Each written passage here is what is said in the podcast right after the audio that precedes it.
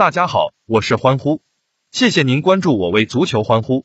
周日深夜，欧洲杯十六强继续展开厮杀，荷兰队与捷克队将会会师布达佩斯。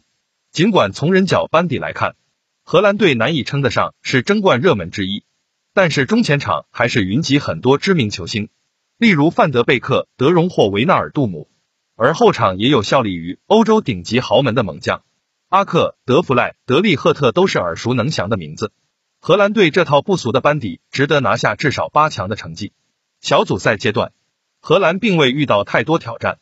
乌克兰队、奥地利队和北马其顿队技术类型相似，都是较为强硬的传统风格。而荷兰队通过更为细腻的脚下技术，加上令对手招架不住的攻防转换速率，踢出三场淋漓尽致的攻势足球，合共射入八球，并且两度保持零封。可以媲美分组赛阶段所有球队之中表现最完美的意大利队。值得一提的是，荷兰队上届欧洲杯没有进入决赛圈，那是因为外围赛小组赛两循环皆输给捷克队。那时的成山军团处于青黄不接的尴尬时期。时过境迁，荷兰队以一套充满曙光的阵容回到球迷视野。淘汰赛遇上仇家，看好前者在熟悉的节奏里面拿出理想发挥复仇雪耻。相比于荷兰队。捷克队全世界排名第四十，欧洲区第二十二，整体实力实属平庸，但是能够在欧洲杯决赛圈周亮相，并且跻身淘汰赛，足见具备一定韧性。从这次出征大名单来看，只有锋线球员希克比较出名。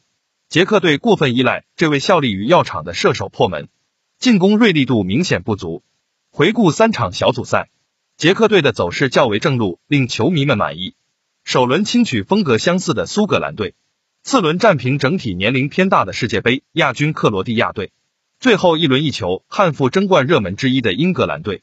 必须指出的是，由于捷克队欠缺中场创造力，三场小组赛都是控球率落后的一方来理所当然，主打防守反击。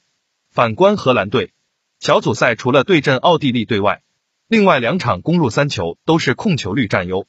把握住节奏的前提下，让射门中框率更高。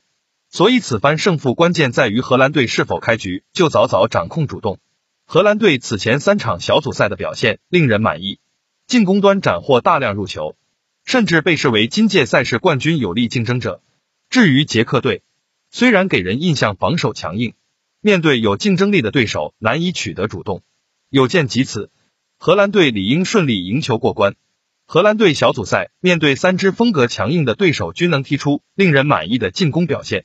捷克队也是习惯让出控球权，寻求机会反击。预计本场比赛荷兰队会有更多攻门机会，至少入两球。全胜认为此役荷兰队会二比零战胜捷克队。朋友们可以把您对这场比赛的看法发布在评论区中。关注我为足球欢呼，获取今日另一场欧洲杯比利时与葡萄牙比赛的文字。求点赞，求转发。求关注。